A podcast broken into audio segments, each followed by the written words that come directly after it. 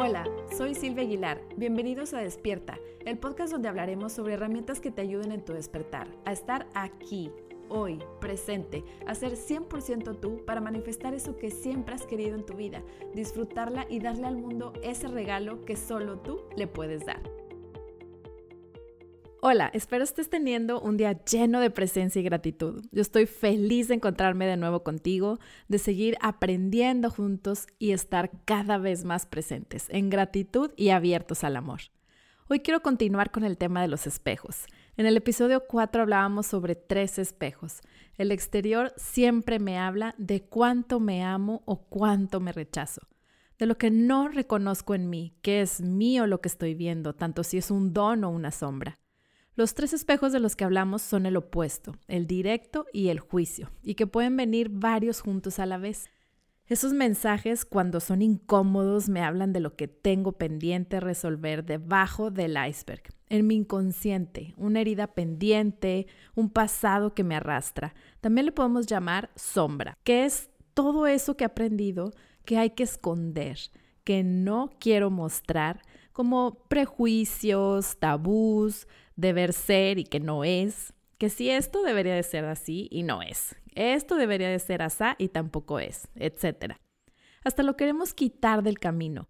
Imagínate un cuadro, un cuadro hermoso, una pintura llena de colores. Lo que la hace hermosa es precisamente todos esos colores, esos contrastes que le dan vida. La unidad es esto, todos esos colores diferentes Mm, pueden ser colores de piel, diferentes gustos, tipos de personalidades, todo eso que nos hace diferentes. No podemos pensar que un color es bueno o es malo, que un estilo es mejor o peor que otro, y querer cambiarlo, eliminarlo o pensar que no debería de existir tal color en el cuadro. El cuadro, como la unidad, es hermoso precisamente porque tiene muchos colores y al final del día el cuadro no existe, es una ilusión.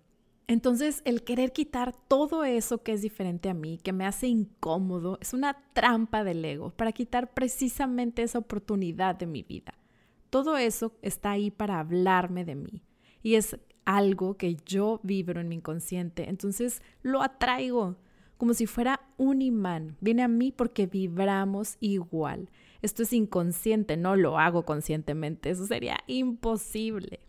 Como decíamos, el exterior nos ayuda a esto. Todo lo que nos sucede, todas las personas y experiencias con quienes se cruza nuestro caminar y que aparecen en nuestra película, nos hacen consciente nuestro inconsciente. Hay una frase que me encanta de Carl Jung. Hasta que no hagas consciente a tu inconsciente, va a dirigir tu vida y lo llamarás destino. Sabemos o hemos experimentado que es más sencillo ver todo en la persona de enfrente. Vemos la paja en el ojo ajeno y no vemos la viga en el nuestro, decía Mateo.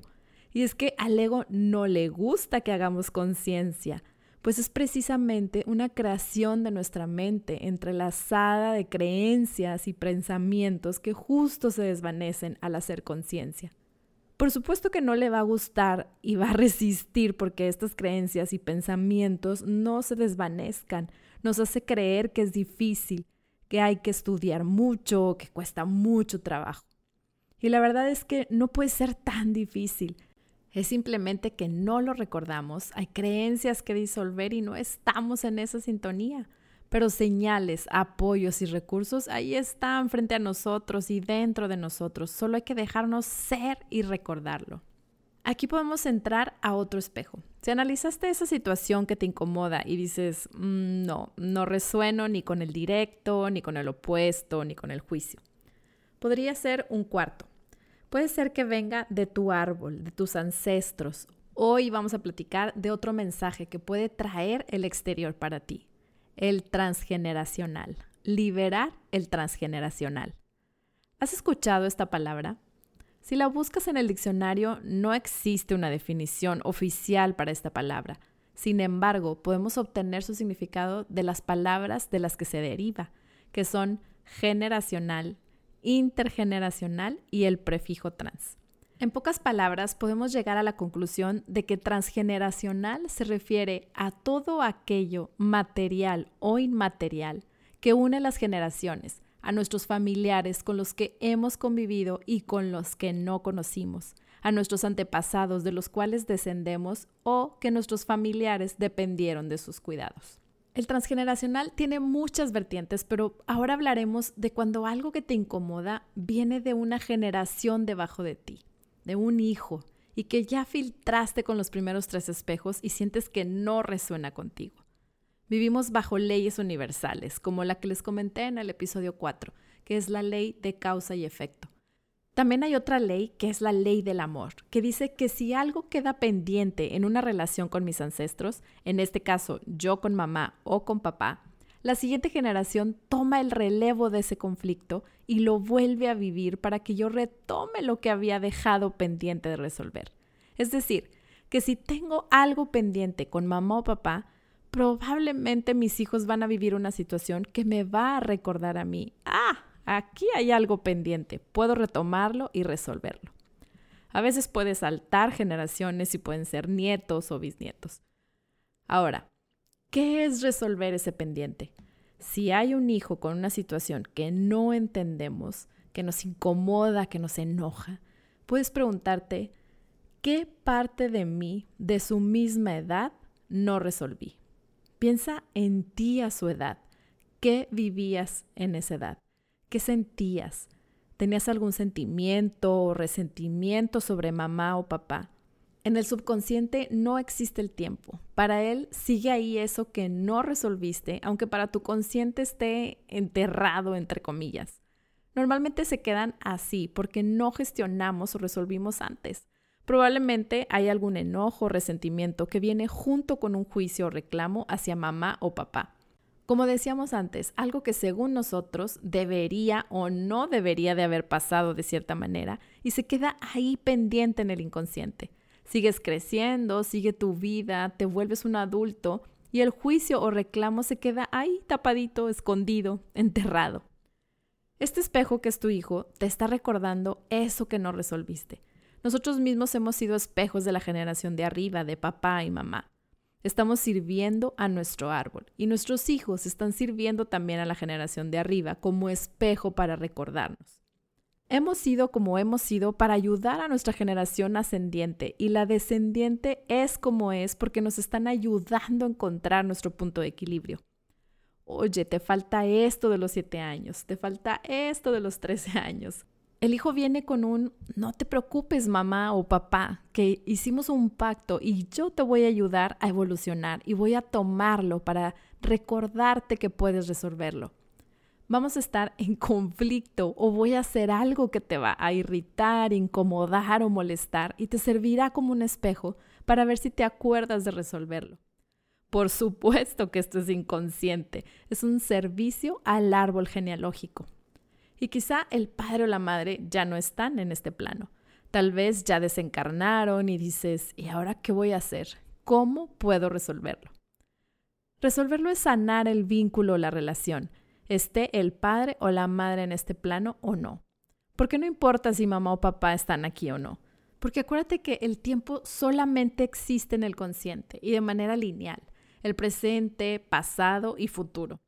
Pero para el consciente solamente existe la vida, no existe el tiempo. Sí, sé que esto puede retumbar fuerte, pero por ahora toma que ese conflicto pendiente tiene solución con mamá o papá, presentes o no. Recuerda que hay varias capas que vas a ir desaprendiendo y por ahora lo que importa es que puede sanarse esa situación pendiente porque si el tiempo no existe, no importa que lo resuelvas hoy o antier, con o sin ellos. Cuando se resuelve, resuelto está. Y como te decía antes, esa emoción viene junto con el hecho de que piensas que tú hubieras hecho diferentes las cosas. Esa emoción que o ese resentimiento que tienes hacia mamá o papá, que tu hijo hoy te lo está recordando. Normalmente un resentimiento a los padres es porque nos hubiera gustado que las cosas hubieran sucedido de otra manera a la que fue, que no hicieran algo que hicieron o que hicieran algo que no hicieron con lo que ya sabes hoy, que hay tanto guardado en el inconsciente y que eso es parte de por qué reaccionamos como lo hacemos al exterior. Hoy que hay tanta información al respecto, que tenemos Google, tenemos YouTube, conocemos aquí en México de lo que se habla en China, Europa o Australia mientras está sucediendo. Ahora imagínate hace 20 o 30 años cuando estaba sucediendo eso que no te pareció con tus papás, que ni siquiera se hablaba tan abiertamente de estos temas, que sus papás, tus abuelos, tampoco tenían estos accesos a la información como tú. ¿A qué voy? A que de nuevo, si tú fueras ellos, hubieras hecho exactamente lo mismo, porque traerías exactamente la misma información que ellos en tu inconsciente, sus experiencias, sus relaciones, todo. Obviamente harías las cosas diferentes si fueras ellos, pero con tu mochila de tu conciencia, inconsciente, experiencias y relaciones. Pero su mochila no la puedes cambiar y ya aprendiste que están ahí todas esas experiencias y relaciones especialmente para cada quien, para llevarle su mensaje personalizado. ¿Te hace sentir diferente con respecto a ese resentimiento o juicio hacia mamá o papá? Ellos hicieron lo mejor que pudieron con la información que tenían en ese momento, así como tú hoy haces lo mejor que puedes con tus hijos con la información que hoy tienes. Te quiero platicar un ejemplo que probablemente ya viste, donde está muy claro esta parte. ¿Viste la película de Coco? A mí me encantó. Aquí está representado esta parte de transgeneracional súper clara. Una es viéndolo desde el punto de vista del niño, de Miguel. A él lo que le pasaba era que en su vida no lo dejaban ser músico, su familia no lo dejaba siquiera tocar o escuchar música. Esta situación lo incomodaba. Él quería la música. Entonces ahí está su espejo, la música, su abuela que lo prohibía. Aquí pues es una caricatura y él se va a la tierra de los muertos y ahí es donde descubre todos esos secretos que había en la familia. Ahora, viéndolo desde el punto de vista de la tatarabuela, la que ya no estaba, la que estaba en la tierra de los muertos, a ella le molestaba la música. Ella fue quien prohibió la música en la familia. Y un descendiente de ella sale músico. ¿Cuáles son las probabilidades, verdad? Pareciera una casualidad. Puedes notar que las demás personas antes que Miguel aceptaron sin problema no tener música en su vida ellos no tenían esa misión de recordar esa parte pendiente en el árbol. Sin embargo, Miguel vino a cumplir su pacto que hicieron anteriormente de ayudarles a sanar eso que había quedado pendiente, varias generaciones arriba de él. Era la mamá una, la abuela dos, la bisabuela tres, la tatarabuela cuatro, cuatro generaciones arriba estaba el conflicto no resuelto. ¿Qué era lo que a la tatarabuela le incomodaba? La música. ¿Por qué? porque le recordaba a su esposo que las había abandonado, a ella y a su hija. La abandonó por la música. Claro que iba a estar molesta con la música. Hacia los ojos de ella, la música fue quien le quitó a su esposo. Entonces, cuando entienden cuál es la verdadera razón por la que los abandonó el papá, ese enojo hacia la música se disuelve. Entienden que no lo pudo haber hecho diferente. No intentan cambiar la situación. Siempre hay una historia detrás. Ahora, retomando que sabes que papá o mamá hicieron lo mejor que pudieron con la información que tenían en ese momento, así como tú haces lo mejor que puedes hacer con tus hijos con la información que hoy tienes. Ahora, ¿qué crees que puedas hacer para sanar ese conflicto con papá y mamá una vez que entiendes que hubieras hecho lo mismo? Hay una palabra que quizás se te vino a la mente. Sí, el perdón. Pero aquí el ego te puede jugar un truco ¿Perdonar a quién? ¿Perdonar a mamá o a papá? Aquí de nuevo estarías haciendo el juicio de que hicieron algo que tú hubieras hecho diferente, que tienes algo que perdonarles. Entonces, más bien ese perdón es para ti. Perdonarte a ti mismo porque hiciste ese juicio y pensaste que lo podías hacer mejor tú, que se te olvidó la unidad y te creíste en separación. Y realmente esto aplica para todas las situaciones en tu vida que te enojaron, que te hicieron sentir incómodo. También las que identificaste con los otros espejos, el directo, el opuesto o el de juicio. Y ahora las de transgeneracional y los demás espejos también. Una vez que haces conciencia y leíste el mensaje, lo que sigue es el perdón. Al inicio comentamos que inconscientemente atraemos como imán estas situaciones. Entonces, aquí podemos concluir que nos hicimos daño a nosotros mismos a través del exterior. ¿Por qué? porque no hemos estado en coherencia, no hemos sabido amarnos, porque realmente no sabemos hacerlo mejor. Si supiéramos hacerlo mejor, lo haríamos. Entonces, el perdón es hacia nosotros mismos. El perdón es para ti. No hay que perdonar a nadie más. Cuando te pido perdón o me pides perdón, es que seguimos juzgando, seguimos en el juicio que en tu lugar pude haber hecho algo diferente. Esto puede retumbar y fuerte, pero nadie lo hace adrede para lastimarte a ti. Y claro que puedes pedir perdón, eso puede ayudar. Pero si la otra persona no te, no te perdona, ¿qué vas a hacer? Te quedas en un callejón sin salida. Es más, hay veces que pedimos perdón y nos lo dan y seguimos sintiéndonos culpables. De nuevo un callejón sin salida. El perdón es hacia ti mismo, porque no supiste hacerlo mejor, porque no recuerdas para qué estás aquí, no recuerdas la unidad, el amor, pero llega la otra persona para recordarte quién eres y quién no eres. Aquí es donde probablemente hasta puedas sentir un agradecimiento hacia esa persona o situación porque te llevó a hacer conciencia. Sin ese espejo tal vez seguirías dormido y sin ver que en realidad te falta amarte, te falta coherencia, te falta vivir en unidad.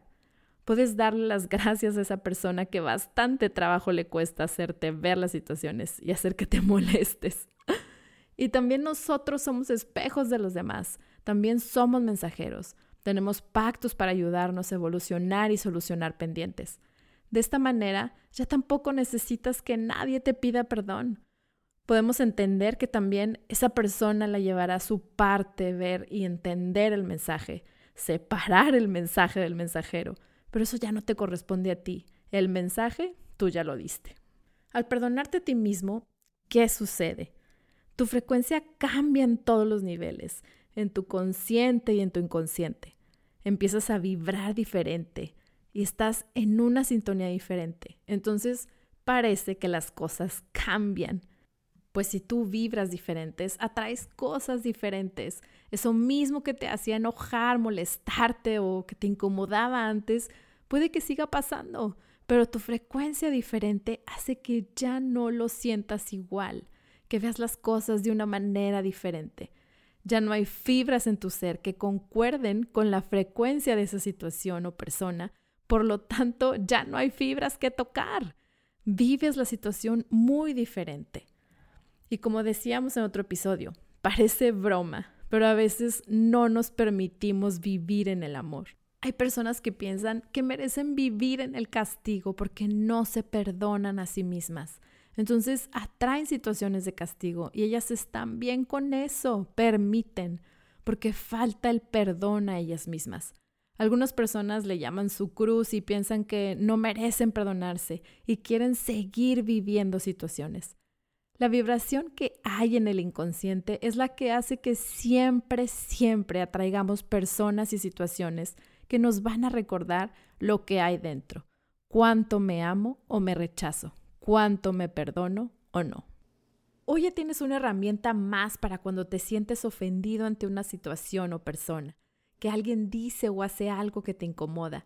Y recuerda que para cada quien es diferente, el mensaje es personalizado. Si no te resuena uno, intenta con otro espejo de los que ya conoces. Como quiera, vendrán más. Hoy, a través del transgeneracional, aprendiste que puede ser que un descendiente te esté dando el mensaje. Sin embargo, también puede ser una experiencia o algo diferente, como la música en Coco. La idea es buscar hacia arriba y encontrar el conflicto que quedó pendiente, que ese espejo te está recordando. Además, lo importante es cambiar la vibración con cualquiera de los espejos. ¿Cómo? Perdonando, perdonándote, para que, como dice un curso de milagros, podamos ver la situación de otra manera. Muchas gracias por llegar hasta aquí, por tu tiempo y por escucharme. Si te gustó, te invito a compartirlo con familiares y amigos que crees que les pueda interesar. Y ahora me gustaría escucharte a ti. ¿Qué fue lo que más te llamó la atención? Pero mucho más importante, ¿cuál es una idea que puedes convertir en acción ahorita mismo desde ya, que te ayude a ser más tú, a conectar contigo? Si ya tienes una, compártemela en arroba Silvia en Instagram o Facebook. Y una vez que estés ahí, puedes descargar de mi bio los cinco días de gratitud que tengo para ti. Siente el poder que sientes dentro de ti mismo, sabiendo que todo lo que necesitas está dentro de ti ahora para hacer tus sueños realidad. Comprométete a amar el proceso y sabe que todo es posible cuando estás presente, hoy, aquí, ahora, sabiendo que el pasado está detrás de ti y el futuro tiene infinitas posibilidades siempre que elijas en este momento abrirte al amor y abrazar tu poder. Nos vemos en el próximo episodio de Despierta y te deseo un día lleno de gratitud y presencia.